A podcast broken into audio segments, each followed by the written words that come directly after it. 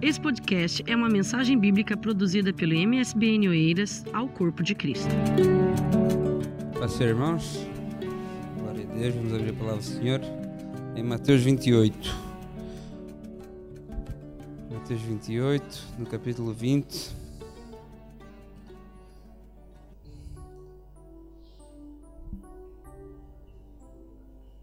Amém. Mateus capítulo 28, versículo 19 e 20 antes. Amém? Acharam? A palavra do Senhor diz o seguinte, Portanto, ide e ensinai todas as nações, batizando-as em nome do Pai, e do Filho e do Espírito Santo, ensinando-as a guardar todas as coisas que eu vos tenho mandado, e eis que estou convosco todos os dias até à consumação dos séculos. Agora vamos lá para Romanos 2, 12. Avançar um pouquinho, Romanos 12 e 2. Romanos 12 e 2. Que diz o seguinte: E não vos conformeis com este mundo, mas transformai-vos pela renovação do vosso entendimento, para que experimenteis qual seja a boa, agradável e perfeita vontade de Deus. Senhor, meu Deus e meu Pai, obrigado, Senhor, por estarmos aqui nesta noite. Senhor, está aqui a tua palavra, Senhor, está aqui a tua igreja. Estamos aqui, Pai, para aprender de ti, para ouvir de ti. Só a tua palavra, Pai, ela traz a verdadeira fé. Só a tua palavra, Pai, ela tem o poder de nos transformar, de mudar as nossas vidas, de nos confrontar com a verdade. Senhor, em nome de Jesus, não queremos sair daqui como entramos, mas queremos sair daqui renovados, ó Pai, pelo poder que há no teu evangelho, pelo poder que há na tua palavra, é o que eu te peço, em nome de Jesus. Amém. Glória a Deus. Os irmãos podem sentar. Deus confiou uma missão à igreja. Né? Como nós lemos, o ID. Né? Estamos na semana do ID, não é? na semana de pregar o Evangelho, na semana de falar de Deus, de falar daquilo que Deus fez das nossas vidas. Né? E nós, mesmo que não tenhamos grande conhecimento em teologia, todos nós aqui, eu não conheço toda a gente, mas eu creio que todos nós aqui já temos algo a dizer daquilo que Deus fez nas nossas vidas. Né? Então todos nós somos testemunhos de algo que Deus já fez. Nem a grande maioria daqui que eu estou a ver, que eu sei que são crentes, grande maioria aqui eu sei que tem um testemunho de vida que se fossem pregar aqui era tão válido como qualquer outra pregação. Então eu, eu sei que Deus ele nos confiou isso a nós, embora muitas vezes nós nos acanhamos, mas é algo que Ele confiou à sua igreja. Nessa semana neste mês estamos a, a falar sobre o que é a igreja, não é? O que é que a igreja faz, qual é a sua missão. O pastor deu uma introdução fantástica no último culto uh, e ele falou do ponto de vista mais da palavra, do que é que significa, como é que começou, mas eu hoje vou falar do que é que eu creio e o que é que a palavra de Deus me mostra que é igreja e o que é que a igreja faz nas nossas vidas, o poder que ela tem, não ela, não a igreja, não esse templo, não a organização, mas o organismo. Né? Não aquilo que é feito aqui, mas aquilo que é pregado aqui. Né? E, e, e isso é tão fantástico a gente pensar que Deus ele confiou à igreja a missão de pregar o Evangelho. Né? a missão de pregar o Evangelho para que as pessoas ouvissem e tivessem fé. Né? Mateus, uh, Roma, nos 10, 17, ela diz assim a palavra do Senhor: Da sorte que a fé vem pelo ouvir, e ouvir a palavra de Deus. Então, talvez você até não tinha grande fé, mas um dia entrou numa igreja. Né? E nessa igreja, o que é que era pregado? A palavra de Deus. Né? E através da palavra de Deus, através do ouvir essa palavra, a sua fé foi ficando um bocadinho mais forte. Né? Cada vez que você ou, ou que alguém entra na igreja, ela está a dar um passo no seu relacionamento com Deus. Né? Porque, ora, Hebreus 11.6 nós lemos aqui, diz assim, olha, sem fé é impossível agradar-lhe, porque é necessário que aquele que se aproxima de Deus creia que Ele existe e que é galardoador dos que o buscam. Olha, quando nós vimos à igreja, nós damos um passo em direção a Deus. É aquelas pessoas que estão no mundo e quando entram aqui pela primeira vez, elas deram um passo para o caminho da salvação. Deus, ele é bem claro, ele diz na sua palavra em Timóteo, 1 Timóteo 2,4, que quer que todos os homens se salvem e venham ao conhecimento da verdade. E à medida que nós entramos na igreja e que vimos a igreja e que começamos a ouvir a sua palavra, e a palavra de Deus, ela tem poder. Ela, ela transforma, ela muda vidas. Então, à medida que nós entramos na igreja e que começamos a ouvir a palavra, essa nossa fé que vai despertando em nós, fé verdadeira. Nós falámos há poucos, há pouco sobre fé, né? Todos têm fé de alguma maneira. Ai meu Deus, minha Nossa Senhora, né? As pessoas usam muito essas expressões, se Deus quiser. Mas isso é fé natural. Não é fé de salvação, não é fé que leva as pessoas à salvação. À medida que a gente vai ouvindo a palavra de Deus e essa fé verdadeira vai crescendo em nós, né? nós vamos também dando liberdade para que o Espírito Santo comece a trabalhar nas nossas vidas. E eu posso estar aqui a falar e poderia ser o melhor pregador do mundo, podia ser o, a pessoa com um dom da palavra, podia ser uma pessoa com muita eloquência e muito convincente, mas se você não deixar o Espírito Santo trabalhar na sua vida, eu não faço nada aqui. Porque Jesus Cristo disse assim: quando Ele vier, Ele convencerá o mundo do pecado, da justiça e do juízo. Não sou eu que o vou convencer. Não é o pregador, o pastor, não é ele que nos vai convencer ou que nos convenceu um dia da nossa natureza pecaminosa ou do nosso estado de pecado. Quem nos convenceu disso, quem já tomou essa decisão, quem já tem essa consciência, foi o Espírito Santo. Através de ter ouvido a palavra, ter começado a criar uma fé verdadeira e ter dado liberdade ao Espírito Santo para trabalhar na sua vida. Né? O confronto com a verdade leva ao arrependimento.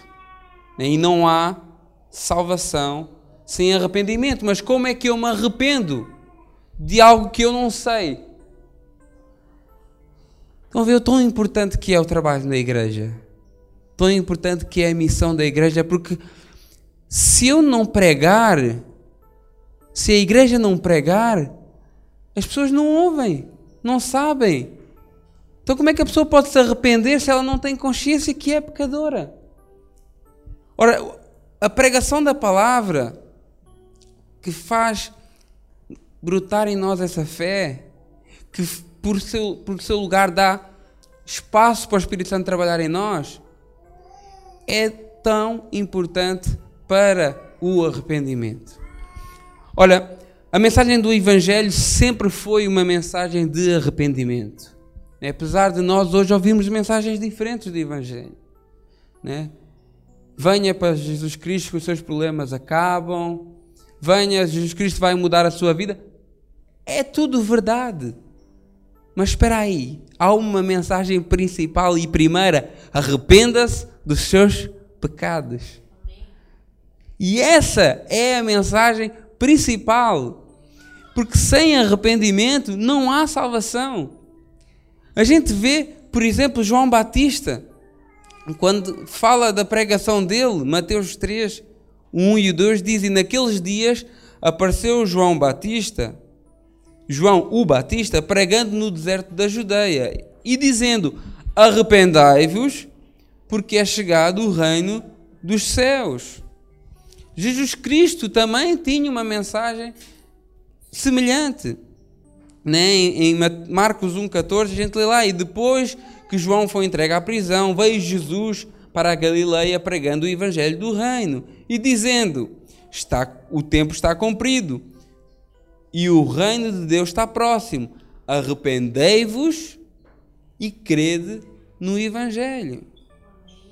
Pedro, na sua primeira grande pregação, se a gente for ler lá em Atos 2, diz o seguinte: E disse-lhes Pedro: Arrependei-vos e cada um de vós seja batizado em nome de Jesus Cristo para perdão de pecados e recebereis o dom do Espírito Santo.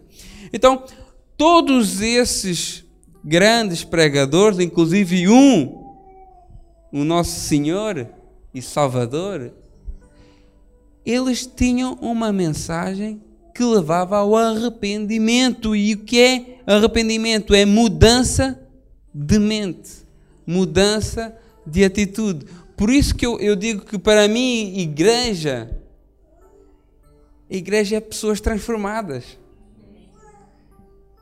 E, é o que resume toda, toda essa minha mensagem. Para mim, igreja é pessoas transformadas. Pessoas que estão transformadas e que estão em transformação. Né? que a nossa transformação é uma constante durante a nossa, durante a nossa vida. Né? Não há ninguém aqui produto acabado. né? Nós estamos todos ainda a ser lapidados. Todos nós aqui, ninguém aqui pode dizer que eu já estou terminado. Jesus Cristo já acabou. Não. Há algo sempre, porque a nossa natureza, enquanto aqui estivermos, ela requer isso. Ela requer uma constante mudança, uma constante transformação, um constante aperfeiçoamento. Então, 2 Coríntios 5,17 diz: Se alguém está em Cristo, nova criatura é. As coisas velhas já passaram e eis que tudo se fez novo. Então, se alguém está em Cristo, se alguém recebeu a mensagem, ouviu o Evangelho, gerou fé, houve lugar ao trabalhar do Espírito Santo, então ele é uma nova criatura. Ele é uma pessoa diferente. Não tem como receber a Cristo ou experimentar Cristo e ficar igual. Não, não, não bate com aquilo que o Evangelho nos diz. Não bate com aquilo que a palavra nos diz. Ah, e o fulano aceitou a Cristo, não se nota nada. Eu estou aqui a inventar, né? porque até nem convém falar dos outros, né? Mas vamos dar aqui esse termo de comparação. Não, não é possível, porque a pessoa que passou e todos nós vimos na Bíblia que se cruzaram com Jesus Cristo foram impactados, tiveram mudança. Ninguém ficou indiferente. Olha, Gálatas 2:20 diz assim: Já estou crucificado com Cristo, e vivo não mais eu, mas Cristo vive em mim. A vida que agora vivo na carne, vivo-a na fé do Filho de Deus, o qual me amou e se entregou a si mesmo por mim. Outro texto, João 3,3, diz: Jesus respondeu e disse-lhe: Na verdade, na verdade te digo, que aquele que não nascer de novo não pode ver o reino de Deus. Então, tem que haver uma mudança. E na igreja, naquilo que se faz nesta casa, é o meio qual Deus usa, o Espírito Santo usa para trabalhar na sua vida, na minha vida. Né? Só que muitas vezes as pessoas não mudam porque não há o arrependimento. As pessoas não mudam porque às vezes até vêm à igreja, até participam das coisas da igreja, mas nunca se arrependeram. Nunca deram lugar ao Espírito Santo para realmente terem consciência, não. Eu fiz coisas erradas, eu estou a continuar a fazê-las e eu preciso de mudar. Nós temos um caso tão flagrante que é o caso de Pedro. Se vocês leem Lucas 22, 22, né? Lucas tem 24 capítulos. No 22, já tinha passado todo aquele tempo, todo o ministério de Jesus Cristo, Pedro, Pedro e Jesus Cristo. E Jesus Cristo vira-se para ele e diz assim: Olha, eu roguei por ti para que a tua fé não desfaleça. E tu, olha, o que é que Jesus Cristo disse a Pedro? Pedro já tinha visto multiplicação dos pães, tinha andado sobre as águas. Pedro já tinha visto morto ressuscitar, já tinha visto tanta coisa. Mas Jesus Cristo e tu, quando te converteres, quando te converteres, confirma teus irmãos. Você fica assim a pensar, mas o rapaz, tanta coisa que ele experimentou, que ele viu íntimo. A gente sabe que ele fazia parte dos três mais íntimos de Jesus Cristo, mas ele ainda não era convertido. Ele andava com Cristo, ele via, mas ele ainda não era convertido. Se a gente avançar mais no mesmo capítulo 22, para o 61, Lucas 22, 61, nós conseguimos entender quando é que ele se realmente converteu e quando ele realmente se arrependeu. E virando-se o Senhor, ele acabou de o negar três vezes, e virando-se o Senhor, olhou para Pedro, e olha aqui o que é que nos faz arrepender. Pedro lembrou-se da palavra do Senhor. Isso é que nos faz arrepender. Quando a gente se lembra da palavra de Deus. Porque é ela que nos mostra, é ela que nos faz ver onde é que estão as nossas falhas, onde é que estão os nossos pecados. O Espírito Santo, através da Sua palavra, nos faz ver. Então Ele fez aquilo que todos nós deveríamos fazer sempre. Pedro lembrou-se da palavra do Senhor, como lhe havia dito antes que o galo cante hoje me ligarás três vezes. E o que é que Pedro fez? Pedro saindo para fora chorou amargamente. Este chorar amargamente, eu creio que aqui aqui ele se arrependeu realmente. Aqui ele viu que ele já andava há tanto tempo com Pedro, com, com, com Jesus, mas ele ainda não se tinha entregue realmente a Jesus. Aqui ele viu que ele já andava há tanto tempo, já tinha visto tanta coisa, mas ainda não tinha realmente se entregue àquilo que era seguir a Jesus, né? Mudança e transformação também não é algo imediato. Às vezes nós também achamos que a pessoa tem que vir para a igreja e no dia a seguir ser santo. Não é? Será que nós fomos assim? Para exigir isso dos outros? Né? Achamos que a pessoa entra aqui, ouve a palavra e no dia a seguir tem que deixar de fumar, deixar de beber, deixar de prostituição, deixar. Calma. A pessoa até pode deixar, sim. Há, há pessoas que num momento, recebem a palavra, o Espírito Santo trabalha de uma maneira fantástica. Agora, muitas das vezes, a pessoa tem o seu tempo também. E o Espírito Santo vai trabalhando. E, e, e, e também a pessoa, muitas das vezes, não deixa o Espírito Santo trabalhar totalmente.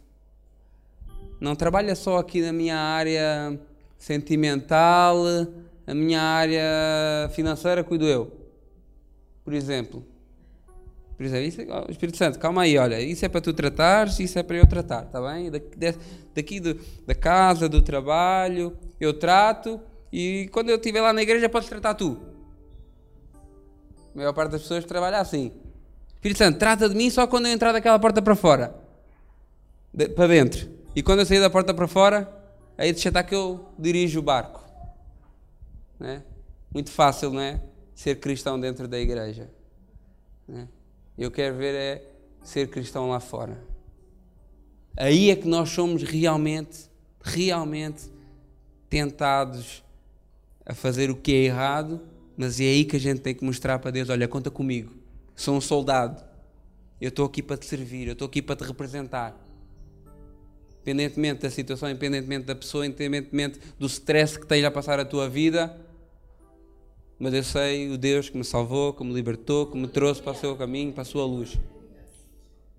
Então o Espírito Santo trabalha conforme me lhe dão liberdade. Pessoas realmente chegam aqui, ouvem a palavra e recebem-no e há uma mudança muito rápida.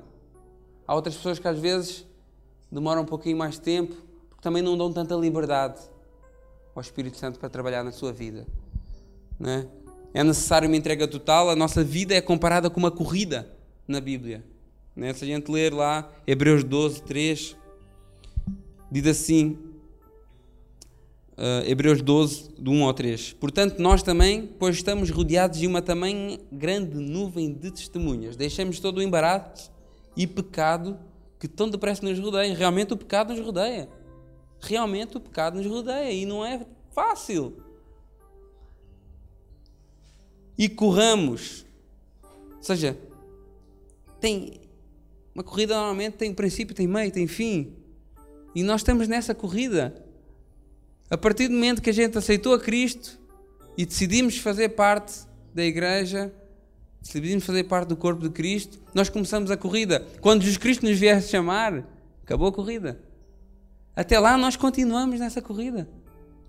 Quando morrermos ou se Jesus Cristo voltar entretanto, aí sim acaba a corrida. E depois vamos usufruir dos frutos ou do desempenho que a gente tenha tido nessa corrida. Então deixemos todo o embaraço e pecado que tão depressa, tão perto nos rodeia e corramos com paciência a carreira que nos está proposta. Olhando para quem? Para Jesus, autor e consumador da fé, o qual, pelo gozo que lhe estava proposto, suportou a cruz, desprezando a afronta, sentou-se à destra do trono de Deus. Considerai, pois, aquele que suportou tais contradições dos pecados contra si mesmo, para que não enfraqueçais, desfalecendo em vossos ânimos. Ou seja, olhem para Jesus, que tinha a sua corrida, sabia que ia ser difícil, mas suportou-a até ao fim. Então olhem para Ele e se inspirem nisso. É o que a palavra nos está a dizer aqui com uma versão António Soares. Olhem para Ele e inspirem-se nisso para que não venham a desfalecer. Está difícil? Olhem para Jesus, o que é que ele fez? Está complicada a tentação? Olhem para Jesus, que também sofreu tentação, também passou fome, teve seus vontades, era, era um ser humano como nós.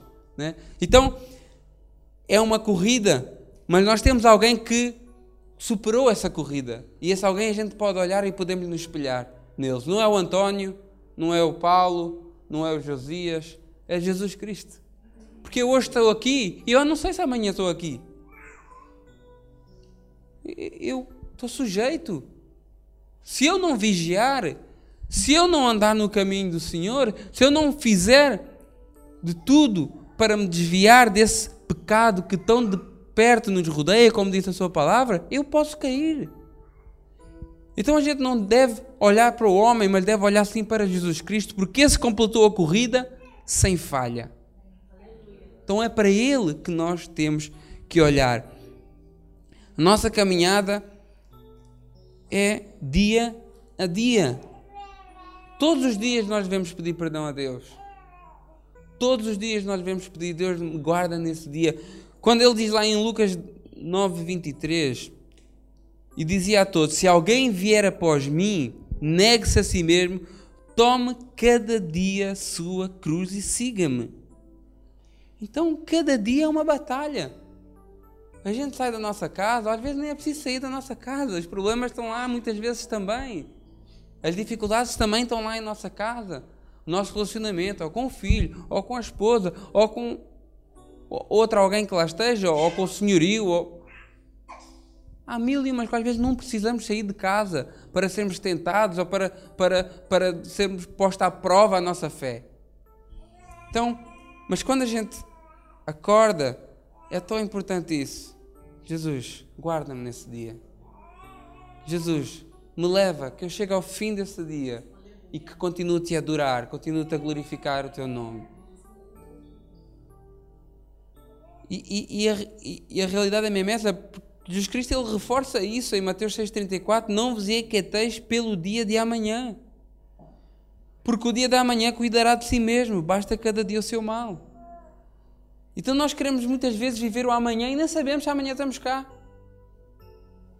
E nem sabemos se amanhã acordamos. E andamos preocupados com o dia da manhã, com o dia da manhã. E o que é que eu vou comer? E o que é que eu vou vestir? E como é que eu vou pagar as contas? E como é que eu vou.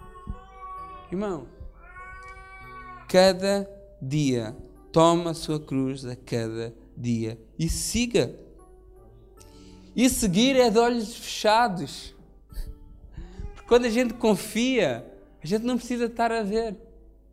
É seguir a Jesus Cristo e Ele te guiará pelo melhor caminho, com toda a certeza.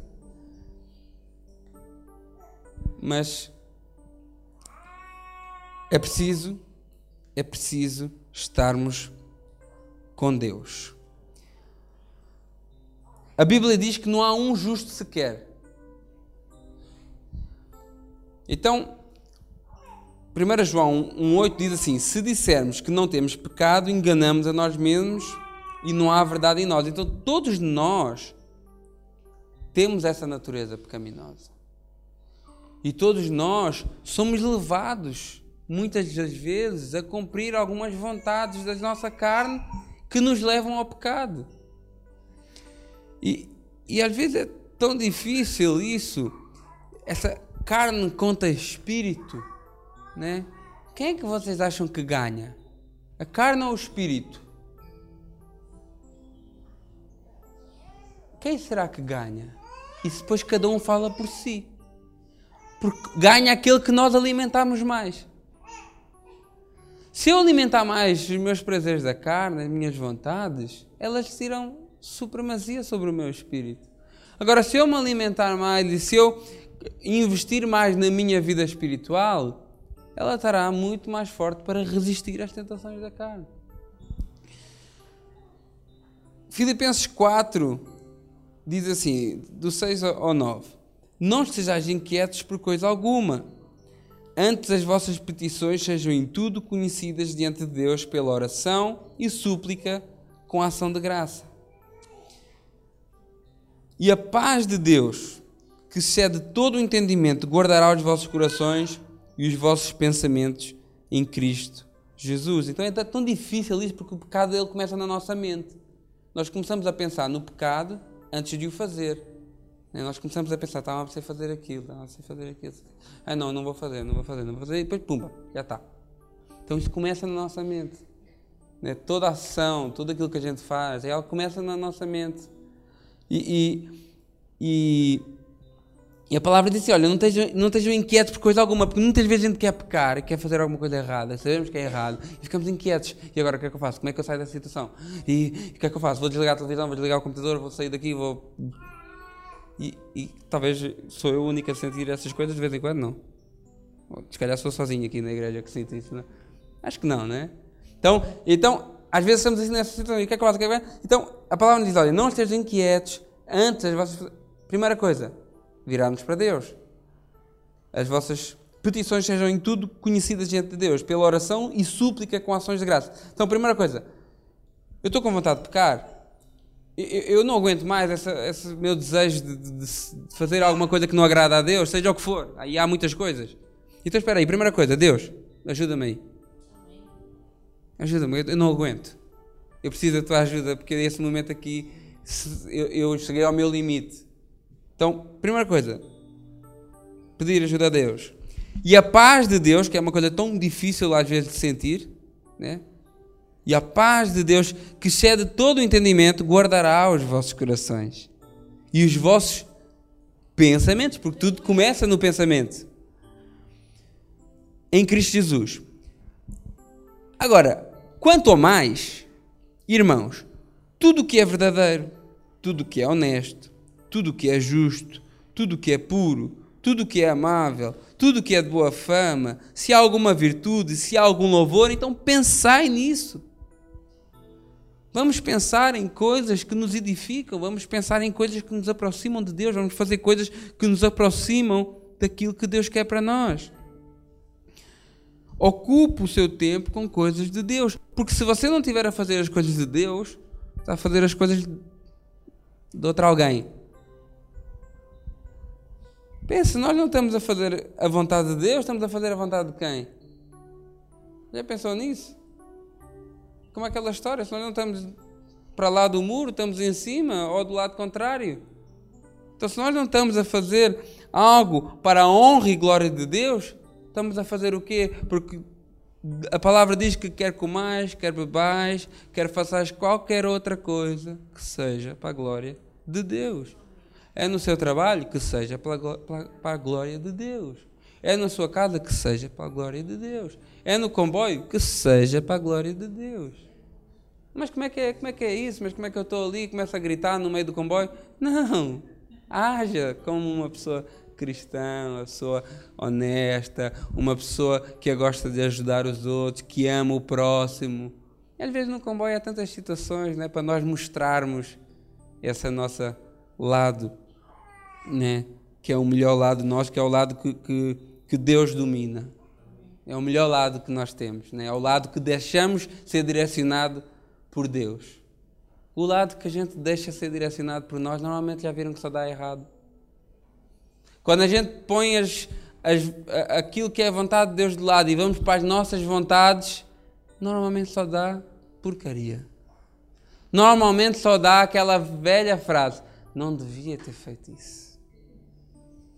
Por que que eu não ouvi o Espírito Santo? Quase gritou, quase fez eco na sala. O Espírito Santo, e eu não quis ouvir o que ele me estava a dizer. Né? Ocupe tempo com as coisas de Deus. E isso também é estar aqui na igreja. Porque nós sabemos, e eu, eu sinto isso. E, mas eu tive três semanas agora que eu não, não vim aqui. Uh, a Mariazinha teve doente, teve uns problemas de saúde. Primeiro foi a Cristina, depois foi a Maria. Mas tínhamos todos as segundas-feiras temos lá o nosso grupo em casa, do GEF, um grupo abençoado que a gente tem ali e temos ali um momento de estudo da palavra à segunda-feira. Epá, mas vocês acreditam que eu não, vira, eu não vim à igreja, parece que eu já me sentia. Falta qualquer coisa, falta qualquer coisa. Já me sentia fraco. Pronto, porque cada um é como cada qual, não é? Mas eu, é, se nós estamos afastados da comunhão com a igreja, se nós nos afastamos por alguma razão, nós vamos enfraquecendo. Porque não é só a palavra, não é só os louvores, é estarmos aqui a cumprir aquilo que Deus quer para a sua igreja. E isso nos edifica, isso nos fortalece, isso faz-nos sentir abraçados por Deus, pelo Espírito Santo. E eu tive essas três semanas, por razões eh, extra que eu não podia controlar, fora daqui, e mesmo apesar de eu ter aquele momento lá em casa, que é ótimo, à segunda-feira, com, com alguns irmãos que lá, lá nos reunimos todas as segundas-feiras às oito e meia da noite, mas eu sentia falta da minha igreja. Eu sentia falta de estar aqui com os irmãos, de estar em comunhão. Não é estar aqui no púlpito, porque se eu estiver aqui ou estiver ali, é a mesma coisa, é a adoração do mesmo jeito. É do mesmo jeito. Então, eu. Porquê? Porque se nós estivermos a fazer a vontade de Deus, e a igreja é uma vontade de Deus. Estarmos congregados é uma vontade de Deus. Estarmos em comunhão, tomarmos ceia. Eu tomei ceia aqui uh, e eu pensava assim, quando eu tomei ceia, eu pensava assim: Deus, obrigado por eu ter conseguido mais um mês. A sério. Eu vim aqui à frente, auxiliei como é costume, e, e foi a primeira vez que eu vim depois dessas semanas que eu tive fora. E eu só Aquela minha oração é só agradecer. Deus, obrigado porque eu consegui mais um mês estar em comunhão contigo. Era a única coisa que eu agradecia. E, e essa igreja, essa igreja, ele cria essas, esse ambiente, essa, essas condições para nós podermos estar a fazer a vontade de Deus, a nos reunirmos, a ouvirmos a palavra, a sermos ministrados, a estarmos em comunhão uns com os outros. E por isso que é, ela é especial para mim, Agora voltando para o tema dos 14 anos, que é a igreja, porque foi onde eu conheci, onde eu conheci a Cristo. Então para mim ela é de mais do que especial. Não, não as paredes em si, mas essa igreja, esse grupo que aqui estão, essas caras que eu vejo aqui desde sempre. Eu, eu olhando ali para o irmão Carlos, naquele sítio onde ele está, eu vinha para a igreja e sentava-me ali. E ele no cantinho, e começou assim. Eu vinha, sentava-me ali no cantinho, e a palavra, pouco e pouco, pouco e pouco, pouco e pouco. Eu fui deixando, eu fui deixando. Né? Não era viciado em álcool, não era viciado em drogas. Mas será que é só os viciados, os drogados que precisam de Deus? Não é, nós temos às vezes uma ideia de não, o fulano já tem uma vida boa, é rico, tem, e não precisa de. Não! Todo o ser humano precisa de Deus. É para ter uma vida fantástica. Vive fantástica no que diz respeito a bens materiais, viajar, fazer tudo que a gente acha que é, que é agradável, não é? Mas se ele não tem Deus, ele é o mais miserável de todos os homens. Eu, eu não, não tinha quando eu vim para a igreja, eu era viciado em trabalho, eu trabalhava bastante. Também um bocadinho desse testemunho, eu, eu trabalhava bastante. Eu era muito prepotente, era uma pessoa muito prepotente, tinha muito falta de humildade, né? só pensava em ganhar, não me preocupava com as pessoas, não me preocupava nem sequer com a minha família e nem sequer em casar, em constituir família, era algo que não, não passava na minha cabeça. Né? E, e conheci a Cristina no trabalho e, e começámos a conhecer e, e, a sair e ela a gente parava o carro em algum lado e a Cristina era que nós tivéssemos duas horas juntos ela essas duas horas falava da igreja se nós tivéssemos três horas juntos essas três horas ela falava da igreja não havia nenhuma conversa que saísse da Cristina que não fosse igreja. Era até eu adormecer. E muitas das vezes adormeci. Confesso. E, e eu, ok, vamos a isso. Vai falar com o pastor. E o pastor era tio, né? Então havia ali uma ali um, era um, intimidava por dobro, não é? Porque era tio, fez um bocado de papel de pai, entre aspas, não é? Ou, e, e era pastor. E ele disse-me uma frase que eu nunca mais me esqueço. Que ele disse assim: Vem para a igreja, aceita Jesus Cristo e ganha a Cristina como presente. E eu na altura até saí revoltado. Pensei assim, mas ganha a Cristina como presente, mas a Cristina é algum objeto? Pensei eu, na minha moral. Claro que isso, ele usou essa expressão de uma maneira alegórica, né? não, mas eu na altura ainda assim, não, não quer saber da igreja para nada, quer saber disso para nada, não concordo com aquilo que estás-me a dizer, vim-me embora e vinha, a Cristina vinha para a igreja, como sempre veio, e eu ficava lá em cima à espera, no carro, e ela mandava mensagens: Amor, desta uma bênção. Essa mensagem ela deve ter mandado umas 50 vezes, porque era sempre igual: Amor, desta uma bênção. E eu não quero saber. Quer saber da igreja? A vossa visão não é a mesma que a minha. Era uma frase que eu usava muito. A vossa visão não é a mesma que a minha. Então eu não quero saber disso para nada. E um dia, um dia ela disse assim: Olha, eu escolho Deus eu escolho Deus. Se tu quiseres, é na igreja. Às vezes é engraçado que Deus, Ele, ele faz-nos tomar decisões, né? E eu a pôr-me agora no lugar dela. Ele faz-nos tomar decisões e faz-nos abdicar de coisas que Ele já tem preparado para nós, mas que Ele só está à espera de ver até quanto é que nós somos fiéis a Ele. E ela disse-me assim: Não, eu escolho Deus. Eu não escolho essa vida que tu queres. Eu escolho Deus. E, e aí eu vi: Não, então está difícil mesmo. Está mesmo complicado. E eu comecei a frequentar. Comecei a frequentar naquele banquinho onde está ali o irmão Carlos. E, e ficava, entrava e descia, e poucas pessoas falavam comigo. Por isso você não é o único. Tá? Às vezes a pessoa fica muito, ah, a gente vem para a igreja, ninguém fala comigo. Ok. Às vezes acontece, não leva mal os irmãos, às vezes falhamos, né? Vem um visitante a gente não, às vezes não fala, não vai cumprimentar. Nos perdoem. Eu senti isso na pele também, mas eu estava aqui. Eu estava aqui para adorar a Deus, para vir à igreja, para ver se, se, o Espírito Santo trabalhava na minha vida, para ver se eu conseguia sentir aquilo que as pessoas diziam que era tão bom. Então eu não me importei muito com isso. Eu sei que há pessoas que às vezes se importam. A gente vem à igreja, ninguém lhe diz olá, ninguém lhe cumprimenta. Realmente falhamos, irmãos, nos perdoem. Nos perdoem, mas você veio aqui por causa de Deus, por causa de Cristo. Não foi por causa dos irmãos. Com o tempo, obviamente, ganhar a confiança, ganhar a amizades. E eu vinha para ali, precisamente, a pessoa que me falava era o irmão Carlos. Irmão Carlos, desculpa lá estar a frisar o seu nome aqui, mas é a mesma, é a mesma realidade. Era a pessoa que me falava era o irmão Carlos. Não fosse ele na altura líder de missões, né?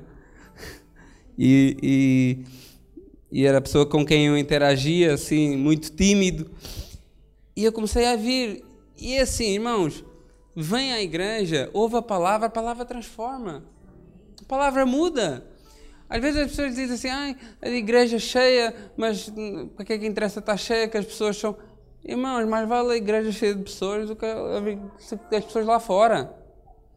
Porque ao menos enquanto aqui estão dentro, elas podem, têm a oportunidade, Deus dá a oportunidade de ouvir a palavra, de se renderem aos pés do Senhor.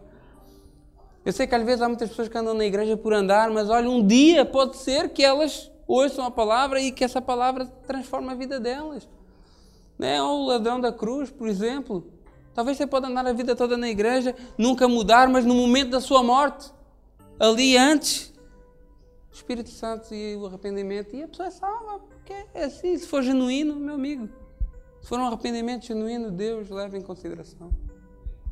Então, mais vale as pessoas estarem aqui dentro. E eu estava aqui dentro e eu ia ouvindo a palavra, apesar de muito desconfiado e apesar de muito. Hum, epá, essa visão não é a mesma que a minha, a pessoa faz muito barulho, não gosto muito disso aqui não. Mas a palavra, ela é mais poderosa do que isso tudo. Né? Ela é mais poderosa do que aquilo que eu acho, do que aquilo que eu sinto, do que aquilo que eu penso. Ela ela é viva e eficaz. Então eu, eu comecei, comecei a deixar pouco e pouco o Espírito Santo trabalhar na minha vida. Ele trabalhava mais aqui também. Porque eu chegava ao trabalho e já não trabalhava tanto. Né? Deixava o Espírito Santo trabalhar na minha vida em algumas situações. E aceitei a Cristo e vim aqui à frente e levantei a mão. Mas ainda não era convertido. Eu aceitei mas ainda não era convertido. Eu andava na igreja e ainda não era convertido. E entregava os meus dízimos, desde o primeiro mês que aceitei a Cristo, mas ainda não era convertido. E fazia jejum, mas ainda não era convertido. É estranho isso, não é? Mas é a realidade. Vinha aos cultos, participava, tive até um cargo de liderança, mas ainda não era convertido. Porque eu ainda não me tinha entregue a Jesus Cristo na totalidade. Ainda não me tinha arrependido. Eu tinha vindo, a palavra tinha falado, sim, realmente, epá, já bate mais sentido, já faz mais sentido, acho que sim, está certo, olha, muito bem, vamos a isso. Mas sempre com o pé atrás. Não me tinha arrependido ainda. E, e, e sabe quando é que a gente vê isso? Talvez você possa ser uma pessoa assim. Está aqui no culto, vem à igreja, dá o dízimo, participa e não é convertida. Porque eu vim à igreja, o culto hoje não prestou. Ah, o culto hoje foi mesmo cansado, aquele pregador chato. Não gostei, não senti. E eu vinha à igreja e às vezes não, o culto não me dizia nada. Ou então fazia as coisas para Deus por obrigação. Porque eu tinha que fazer, olha, disseram para eu estar ali naquela portaria e eu vou ter que estar ali agora. Era o que eu fazia na altura, ali o trabalho da nossa irmã. Pá, eu tenho que estar ali, pegando a frete, vou ter que estar ali, pá, tenho que ir rápido para, para, para, para a escola, para, para a igreja. Fazia as coisas por obrigação, porque eu não era convertido. Né? Não via as pessoas como alma. Hoje em dia, graças a Deus, eu consigo olhar para uma pessoa, por muito má que ela. Eu ainda olho e penso assim: Coitada. É uma alma que está ali. Às vezes nós não vemos as pessoas assim. Só vemos o que está à nossa frente. Né? Esquecemos que por todas, todas, por muito mal, por muitas coisas más que a pessoa faça, é uma alma que ali está. E eu não, não vi as pessoas assim. Se a pessoa falhasse comigo, se a pessoa fosse parva comigo, ou eu já excluía, já não queria saber, não queria nem olhar para a cara. Então, isso é, são atitudes de pessoas que não são convertidas. E muitas vezes pessoas que estão na igreja, eu passei por isso, eu posso dizer, não tenho vergonha de dizer, porque agora estou em Cristo, sou uma nova criatura. Eu não tenho vergonha porque há pessoas, muitas vezes estão na igreja e não são convertidas porque elas não se arrependeram. Até que um certo culto, eu lembro que a palavra me tocou de uma maneira que eu, atrás daquele pilar ali, eu chorei amargamente. E naquele culto foi o culto que o Espírito Santo escolheu. Olha, a partir de hoje, a partir de hoje, tu vais ser um, um cristão como deve ser. E foi naquele culto. Eu ouvi a palavra e aquilo tocou-me de uma maneira e eu comecei a pensar todo aquele pecado que eu nunca sequer tinha pedido perdão a Deus toda aquela minha natureza, todo aquele meu passado, e eu pensei, Deus, eu nunca te pedi perdão a isso, eu sou um pecador, eu sou o mais miserável de todos, eu não sou digno de estar aqui, frequentar, de, de, de ter um cargo, eu não sou digno de subir de um púlpito, eu não sou digno de dar uma palavra de oferta, nada.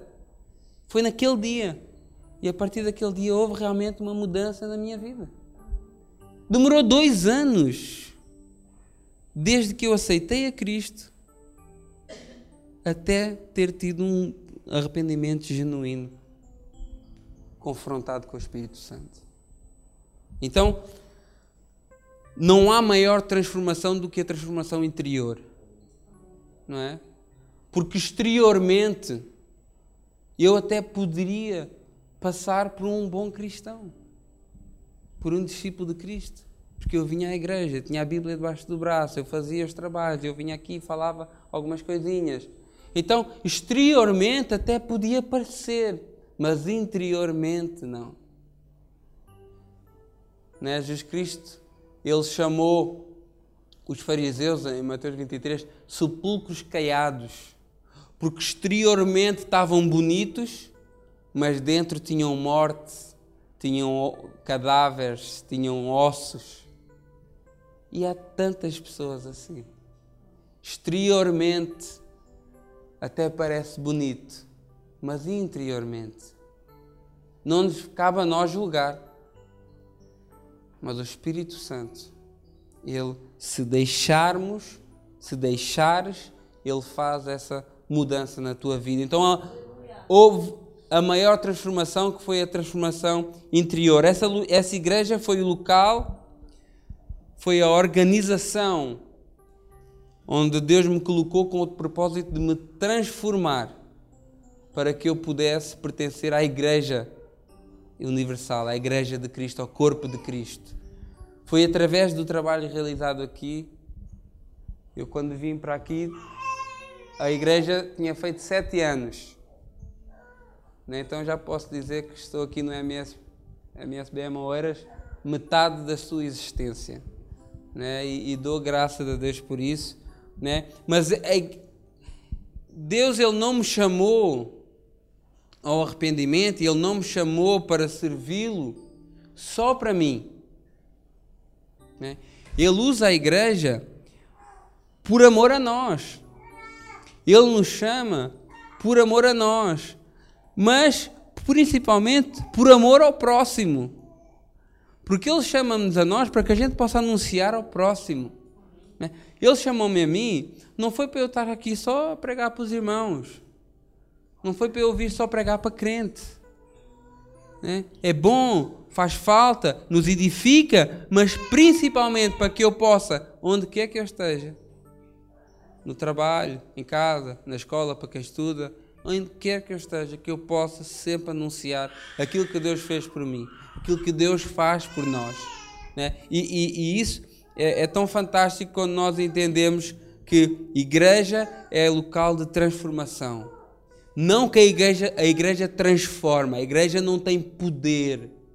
A igreja local ela não tem poder, mas a palavra que é pregada aqui, essa sim tem poder, né? porque ela, ela faz com que a nossa fé cresça e através da nossa fé, a nossa entrega, o Espírito Santo trabalha em nossas vidas.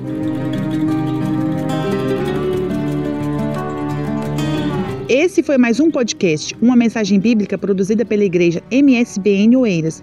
Siga-nos nas nossas redes sociais, Facebook e Instagram. Subscreva o nosso podcast e também o nosso canal do YouTube. Saiba mais informações em msbnportugal.com.